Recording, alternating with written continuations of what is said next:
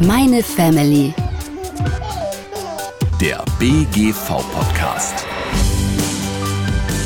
Eine präventive Maßnahme ist natürlich auch, wenn ich sehe, dass jemand gemobbt wird, dass ich mich hinter ihm stelle und ihn stärke.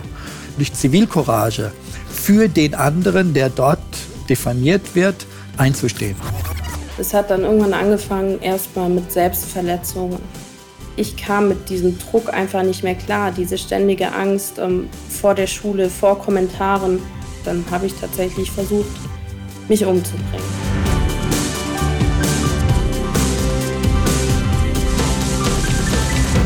Hi, schön, dass ihr wieder mit dabei seid beim Meine Family Podcast, dem Podcast des BGV zu spannenden Themen rund ums Familienleben. In Folge 1 unseres Podcasts haben wir tolle Tipps für ein kindersicheres Zuhause bekommen von Kindersicherheitsexpertin Daniela Kambor. Lohnt sich auf jeden Fall da nochmal reinzuhören. Ja, und heute wird's ein bisschen ernster. Heute wollen wir uns nämlich einem Thema widmen, das besonders für Eltern spannend ist, die schon etwas größere Kids haben. Jeder, der im Internet unterwegs ist, hat wahrscheinlich schon Kontakt damit gehabt.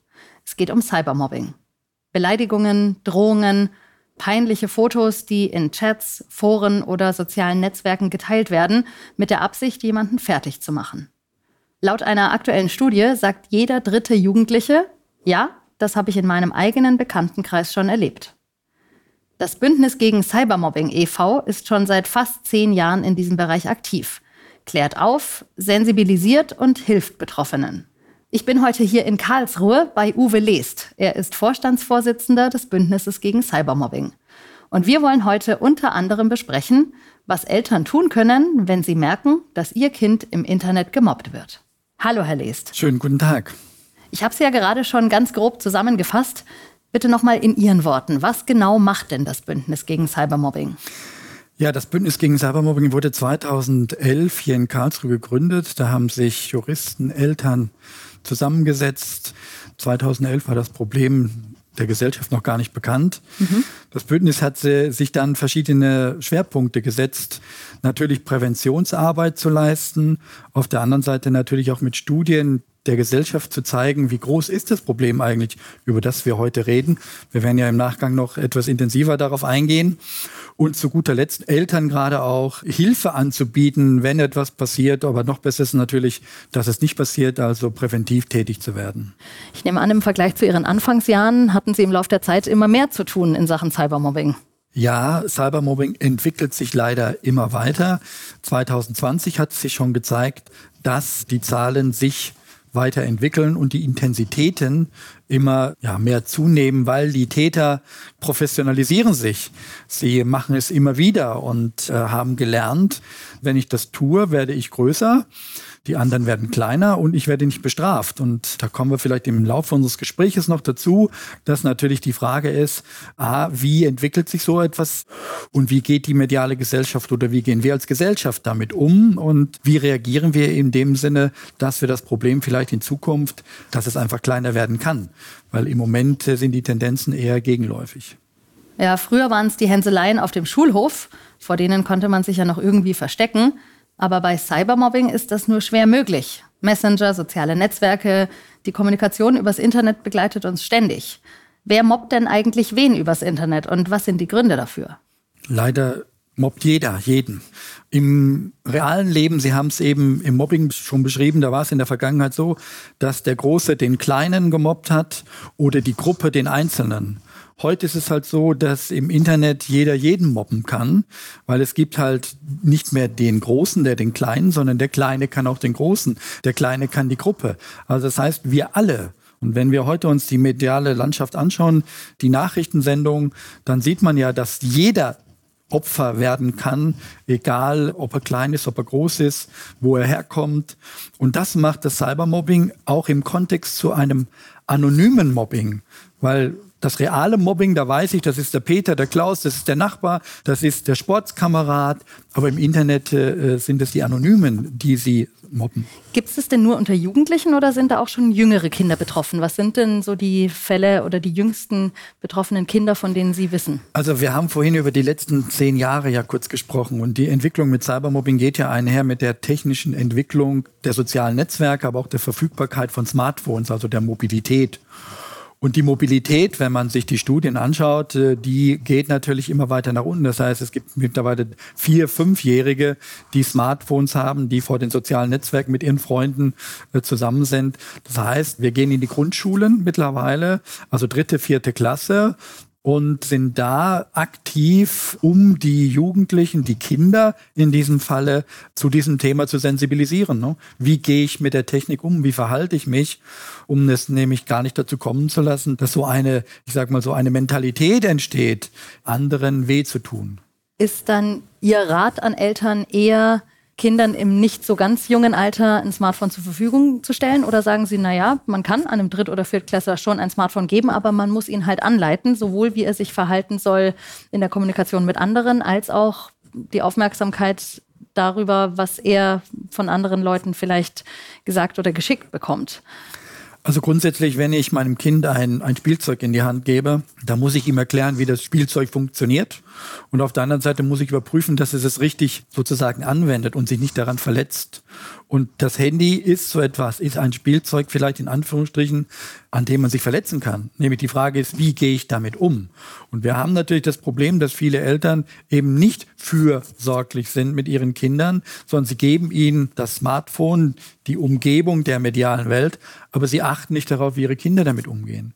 Früher, als ich noch Kind war, ist schon ein bisschen länger her, äh, da war es so, da hat meine Mama gesagt, geh auf den Spielplatz spiel dort. Und was hat sie gemacht? Sie hat aus dem Fenster geguckt und hat geguckt, wie die Kinder gespielt haben. Sie hat sozusagen aufgepasst, dass den Kindern nichts passiert.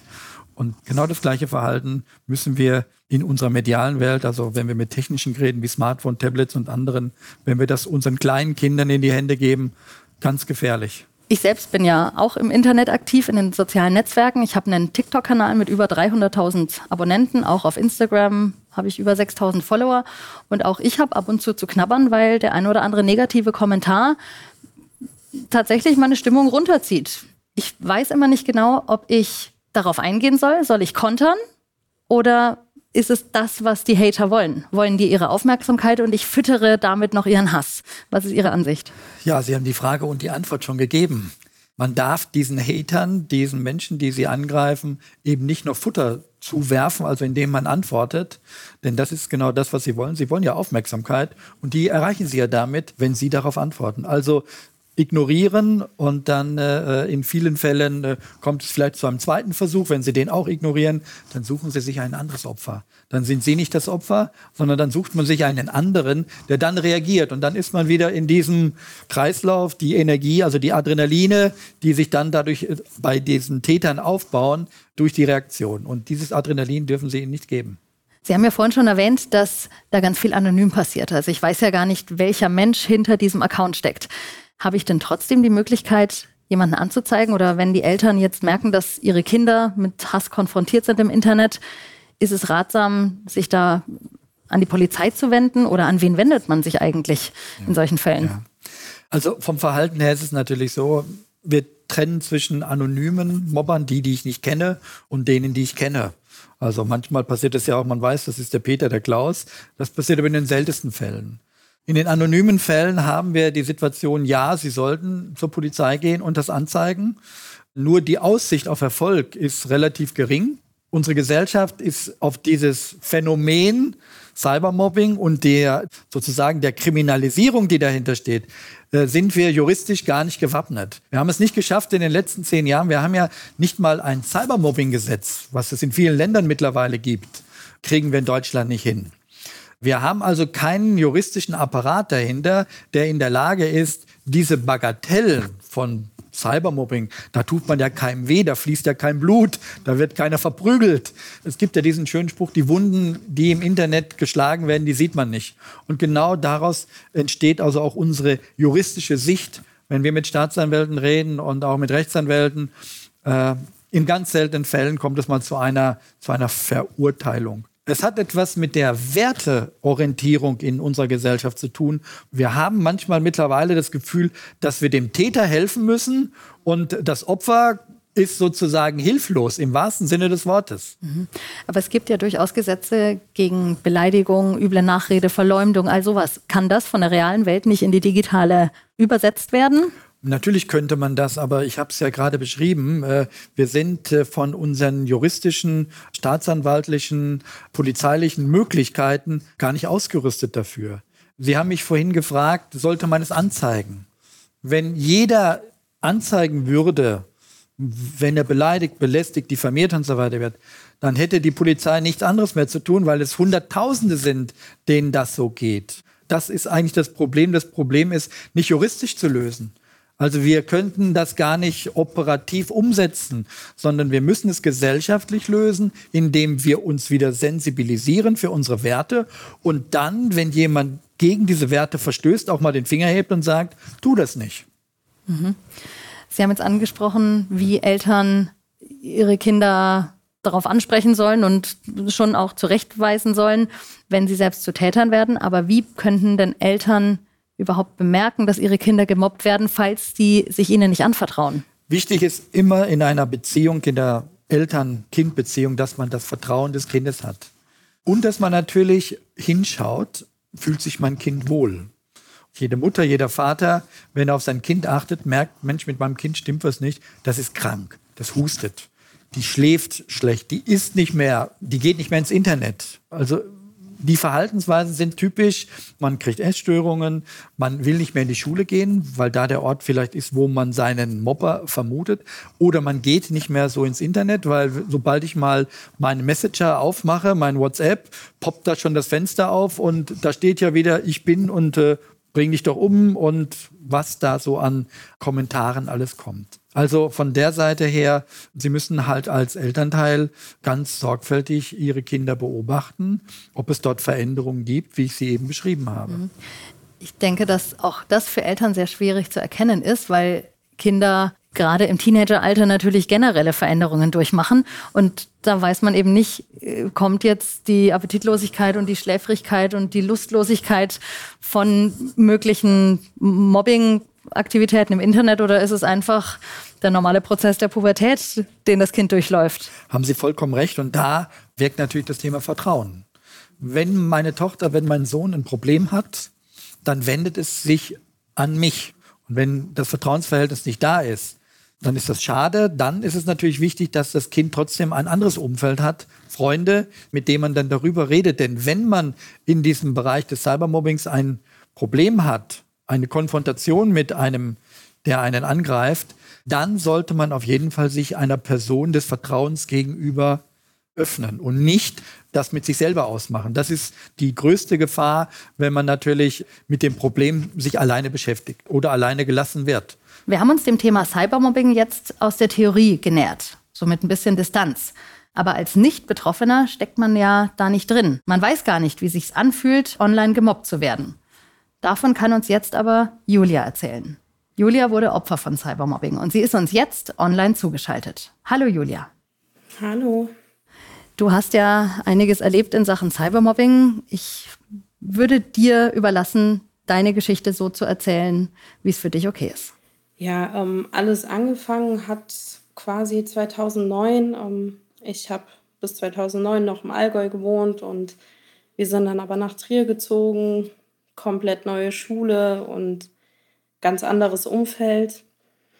Und dort habe ich dann halt schon erstmal die ersten Mobbing-Erfahrungen quasi persönlich erlebt. Ich hatte halt diesen sehr starken schwäbischen Dialekt, war halt immer eine sehr, sehr gute Schülerin, habe nicht geraucht, nicht die Schule geschwänzt, also also das, was viele dort gemacht haben.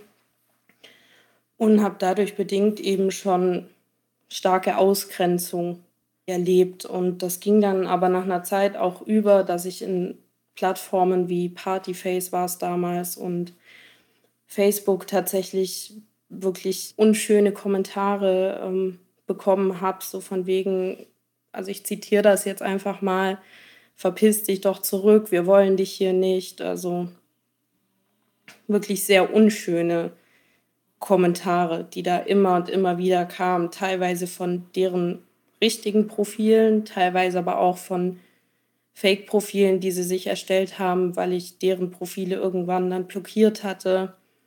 Aber das war so ein Fass ohne Boden. Also sobald ich einen blockiert habe, kam der nächste mit irgendeinem Fake-Profil an. Und du wusstest auch, wer die Leute sind, die dir schreiben? Das war ja dann in dem neuen Umfeld. Kanntest du die alle schon? Na, ich kannte sie halt insofern, dass ich mit denen halt in einer Klasse war. Also ich hatte jetzt, sage ich mal, privat mit denen nicht viel zu tun, aber sie hatten irgendwo ein Problem mit mir als neue, als gute Schülerin. Mhm. Also ich wusste schon, wer dahinter steckt. Und die hast du dann natürlich auch jeden Tag in der Schule wieder gesehen, ne? Genau. Wie war das dann? Wie hat sich das dann angefühlt für dich? Ähm, es war sehr, sehr unschön. Also so, dass ich auch mit einem sehr unguten Gefühl irgendwann zur Schule gegangen bin. Irgendwann kam auch der Punkt, wo ich äh, psychisch total fertig war und immer wieder zu meinen Eltern auch gesagt habe, ähm, ja, ich, mir es heute nicht gut, ich habe Kopfschmerzen, ich habe Bauchschmerzen. Also irgendwann regelrecht nach Ausreden gesucht, dass ich nicht mehr dorthin muss. Aber die wahren Gründe hast du deinen Eltern nicht verraten? Am Anfang nicht. Also anfangs habe ich das wirklich versucht, komplett mit mir selbst auszumachen. Mhm. Und irgendwann war aber einfach so ein Punkt erreicht, wo ich in der Schule so eine Angst hatte, wieder so fertig gemacht zu werden. Das waren ja nicht nur zwei, drei Personen, das waren 15, 20 Personen, die sich gegen mich gestellt haben und mich in jeder Pause, in jedem Moment, kaum war ein Lehrer weg, wirklich gemobbt haben. Hm. Hast du dich, bevor du deinen Eltern anvertraut hast, jemand anders anvertraut? Oder hast du das wirklich komplett nur mit dir alleine durchmachen müssen? Also ich habe es anfangs wirklich nur mit mir alleine durchgemacht. Irgendwann kam meine Lehrerin aber auf mich zu und ähm, hat auch gefragt, wieso ich mich so abkapsel und meine Leistungen sind dementsprechend in der Schule auch abgefallen. Also ich kam mit einem Einserschnitt dorthin und der ist dann wirklich in einen schlechten Dreierbereich gefallen. Mhm. Und daraufhin haben dann irgendwann halt die Lehrer reagiert und da habe ich mich denen dann auch erstmal anvertraut. Ähm, die haben es aber tatsächlich nicht so ernst genommen. Also das war eher so, dass mir gesagt wurde, ja, das ist jetzt halt so, das sind Kinder, das müsst ihr unter euch ausmachen. Mhm. Also ich habe da jetzt keine Unterstützung seitens der Lehrer oder der Schulleitung erfahren. Mhm, da sehe ich jetzt gerade den Blick vom Herrn Lest. Was sagen Sie dazu, zu dieser Aussage von Julia? Ja, es ist leider äh, hin und wieder der Fall, äh, dass äh, Schulen, Schulleiter das ignorieren, weil das kann ja nicht an unserer Schule, also an unserer Schule passieren solche Sachen ja nicht, sondern sie schieben sie dann entweder, wie Julia gerade beschreibt, auf die Ebene der Jugendlichen zurück oder sie schieben es sogar aus der Schule heraus. Das ist natürlich ein ganz schlechtes Verhalten. Julia, das Ganze hat ja dann auch noch viel krassere Formen angenommen bei dir. Ja, das, das Ganze hat sich wirklich noch viel weiter gedreht. Das war quasi nur so der Anfang und nur die Spitze vom Eisberg. Ähm, das ging insofern dann auch weiter, dass ich ähm, 2012 an Krebs erkrankt bin. Dadurch bedingt natürlich nicht sehr oft in der Schule gewesen bin, weil ich wegen Operationen, wegen Medikamenteneinstellung etc. im Krankenhaus gelegen habe. Ich habe viele Medikamente bekommen, die eben aufschwemmen. Dadurch bedingt habe ich sehr viel zugenommen.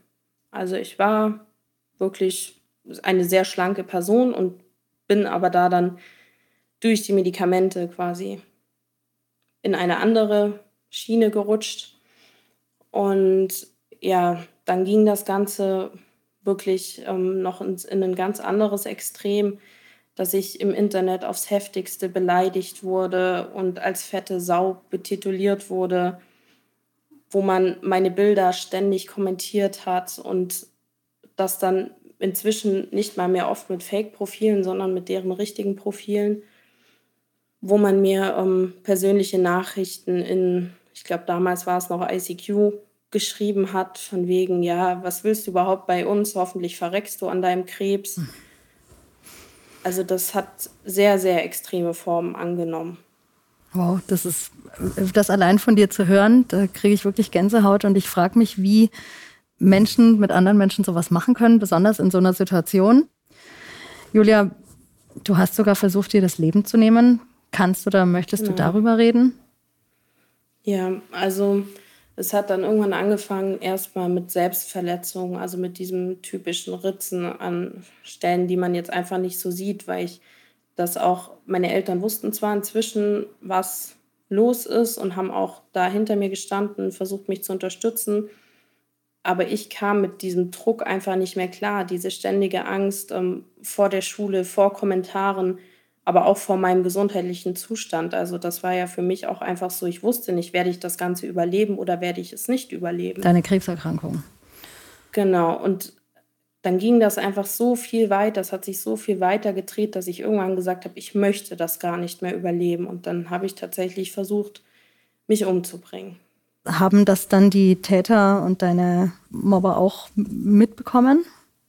Ja, die haben es mitbekommen. Ich weiß bis heute ehrlich gesagt nicht, woher. Also ich weiß, dass meine Klassenleitung das natürlich wusste, weil ich dann auch in der geschlossenen Kinder- und Jugendpsychiatrie war. Mhm.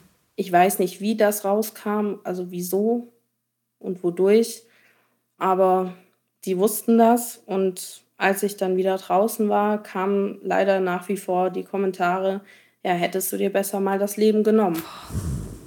Also selbst danach, nach diesem extremen Ausbruch von mir, sage ich jetzt mal, waren nach wie vor diese Kommentare da. Also die haben nach wie vor nicht begriffen, was sie mir damit eigentlich angetan haben.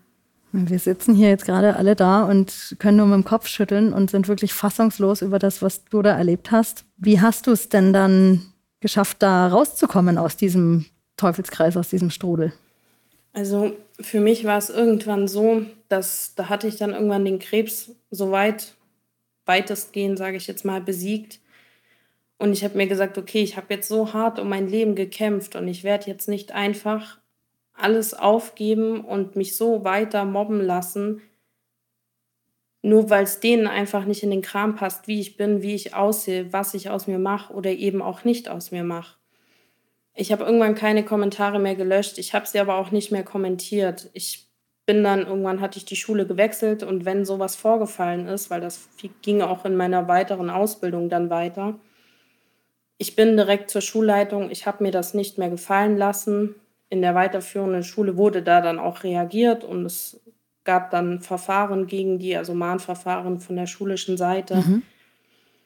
Und ja, irgendwann habe ich dann beschlossen für mich, dass ich meinen, ich habe auf Facebook einen Krebsblog gegründet, einfach um da ein bisschen aufzuklären, um da ein bisschen Leuten zu zeigen, was passieren kann, wenn man so runtergemacht wird für eine Sache, für die man nicht mal was kann. Und das war so der Punkt für mich, wo ich dann gesagt habe, okay, ich, ich stehe jetzt dazu, ich mache jetzt da was draus, ganz egal, wie andere das finden oder auch nicht finden. Wie geht's dir jetzt heute, wenn du an die Zeit damals zurückdenkst?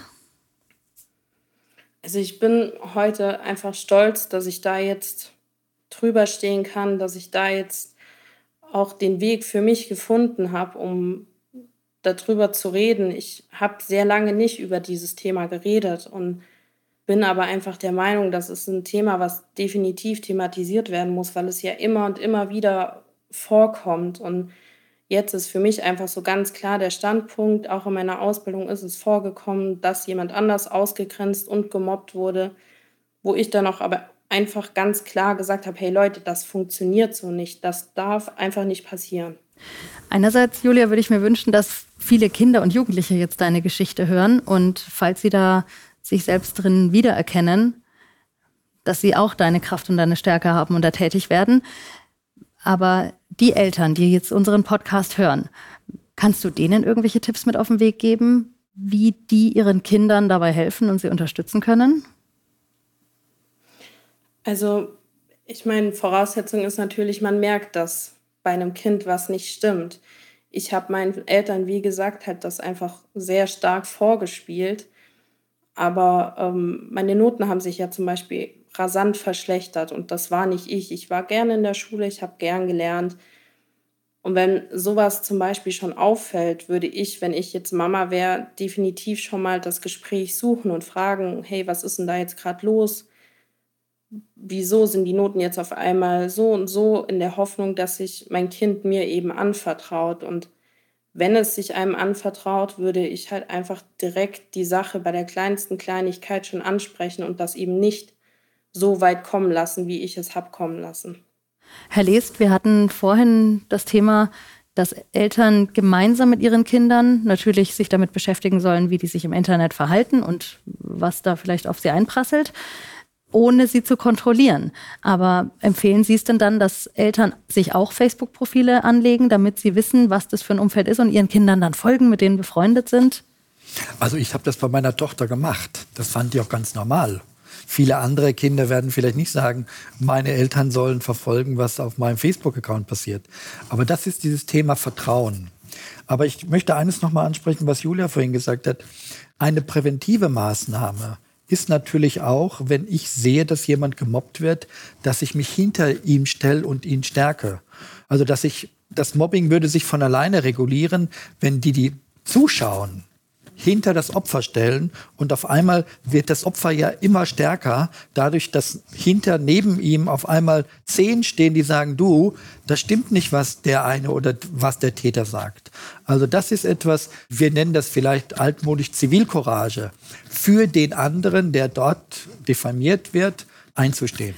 Und natürlich ist es schon auch wichtig, dass die Plattformen, auf denen sowas passiert, auch aktiv werden. Julia, hast du versucht, diese Profile sperren zu lassen? Oder hast du mit Facebook Kontakt aufgenommen dazu?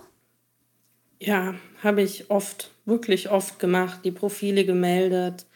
Gerade wenn zum Beispiel Bilder von mir veröffentlicht wurden, wo dann, also ein Beispiel, das ist mir stark im Kopf geblieben, das war ein Bild von einer, von einem sehr, sehr dicken Schwein, sage ich jetzt mal, und mein Gesicht wurde draufgesetzt.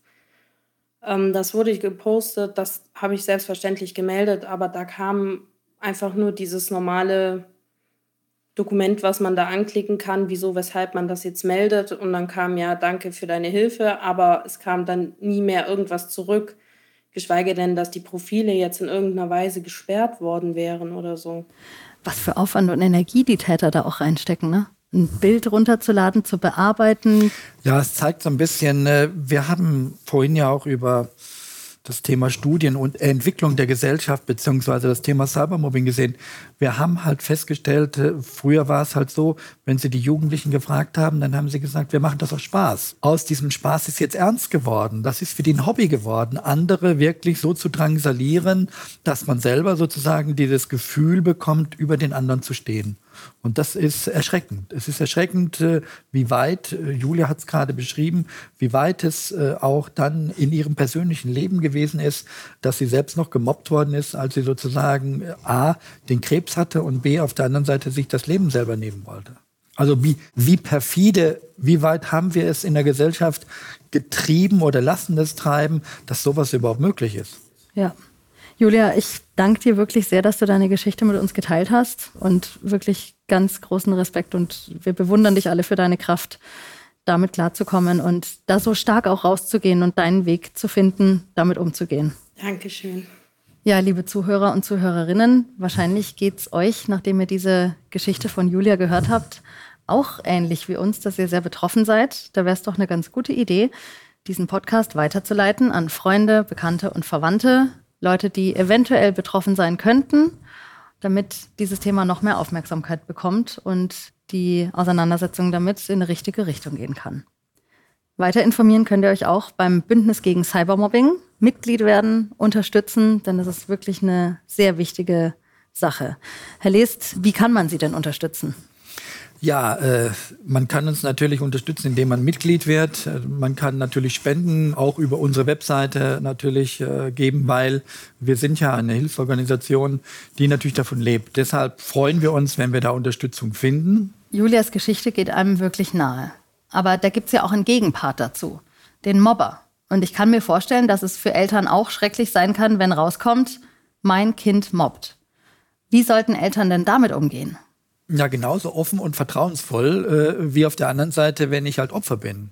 Natürlich hat es ja einen Grund, warum ein Kind zum Täter wird. Zum Beispiel, ich will Aufmerksamkeit bekommen. Das heißt, haben wir als Eltern uns genügend um unser Kind gekümmert? Also woher kommt das? Also herauszufinden, woher kommt es eigentlich, dass mein Kind zum Täter wird. Das ist die Aufgabe, von der ich vorhin gesprochen habe. Es liegt im Grunde an dem Vertrauensverhältnis zwischen Kindern und Eltern. Und natürlich, ich sage mal, der Sorgfaltspflicht, dass die Eltern genau hinschauen, was ihre Kinder tun. Dann kann eigentlich nicht so viel passieren. Passieren wird immer was, aber nicht in dem Umfang, über den wir jetzt reden, was in den letzten Jahren sich entwickelt hat. Ein großer Teil Ihrer Arbeit besteht ja auch darin, dass es erst gar nicht zu Cybermobbing kommt und dann die Situation, dass Eltern da nicht wissen, wie sie sich verhalten sollen, bestenfalls gar keine Rolle spielt. Sie gehen an Schulen und Sie arbeiten mit Kindern und Jugendlichen. Was vermitteln Sie denen denn? Wir gehen mittlerweile seit äh, sechs Jahren an Schulen und haben dort ein Präventionsprogramm entwickelt, das sowohl Eltern, Lehrer und Schüler mit einbezieht.